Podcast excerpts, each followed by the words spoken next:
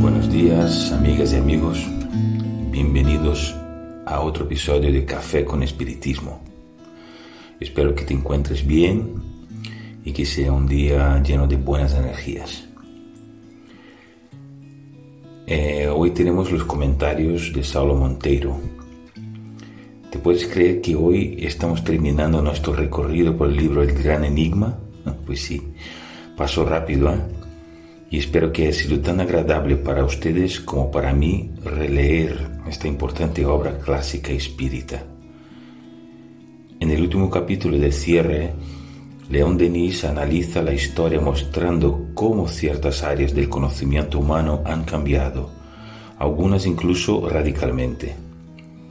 Entiende que cada siglo graves transformaciones afectan a la humanidad, revelando nuestras necesidades y estimulando el progreso.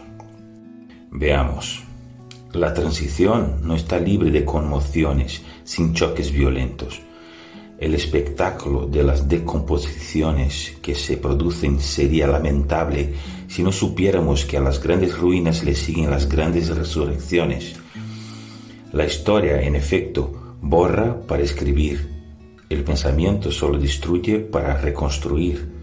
Es la ley de la evolución, la marcha lógica de la humanidad. No sé ustedes, pero cuando miro el mundo contemporáneo veo muchas ruinas no solo en el campo material objetivo, sino principalmente en las ideas. ¿Cuántas formas antiguas de pensar existen todavía? Son cada vez más discutidas y replanteadas.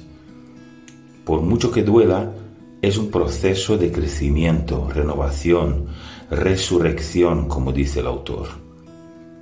A partir de ahora, Denis señala las principales áreas de la experiencia humana en la Tierra y el tamaño de las transformaciones que se producen. Sin embargo, me gustaría invitaros a escuchar críticamente el análisis del texto, porque muchos de los cambios que espera del siglo XX aún están por hacer, en mi opinión. Veamos si tú también lo ves de esa manera.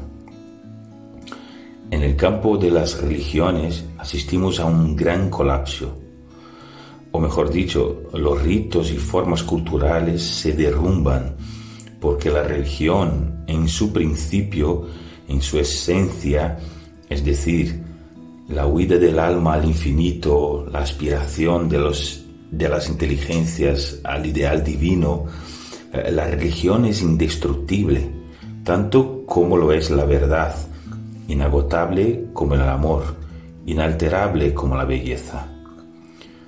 Lo que debe perecer y tender día a día a desaparecer son las viejas fórmulas dogmáticas, la hipocresía religiosa, las disciplinas envejecidas. Es todo el aparejo sacerdotal y el culto a los ídolos. Denis está analizando los cultos cristianos en su conjunto pero después de un siglo podría estar lidiando con ciertas prácticas espiritistas que insisten en repetir los excesos y fórmulas externas de otras épocas. Presta atención para que no repitamos aquello que criticamos en los demás.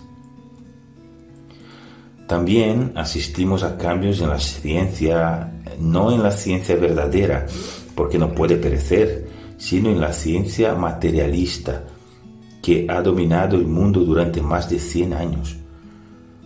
La ciencia se abre a nuevas formas y protocolos todos los días. Cada día se establecen nuevas relaciones entre saber y sentir. El paradigma espiritual comienza a afirmarse. Pero en este campo, fíjense, también está la demora que a menudo confieren quienes aíslan las cosas del espíritu en los muros del templo, impidiendo o dificultando la penetración del método científico. El problema político no es menos grave. Bajo la presión de los acontecimientos, la mayoría de instituciones monárquicas se derrumbaron y la democracia triunfante se extendió sobre sus ruinas. Pero en medio de ella surgió una intensa crisis. El hombre será libre en la tierra libre. Este será el ideal social del futuro, pero hay que tener en cuenta la necesidad previa de otro factor, la fraternidad, que sólo mediante la armonía puede equilibrarse con la libertad. Si bien la interpretación es absolutamente gratuita, creemos que el compromiso espírita y el compromiso de los espíritas va más allá de la institución a la que asistimos. La sociedad espera algo de nosotros y, como dice el libro de los espíritus, es a través de medios materiales directos y con las instituciones humanas que colaboramos para el progreso. Finalmente, Denis canta un himno de gloria al espiritismo, pero recordemos que este será lo que hagamos nosotros. La doctrina espírita es inexpugnable y no podemos hacer nada contra ella.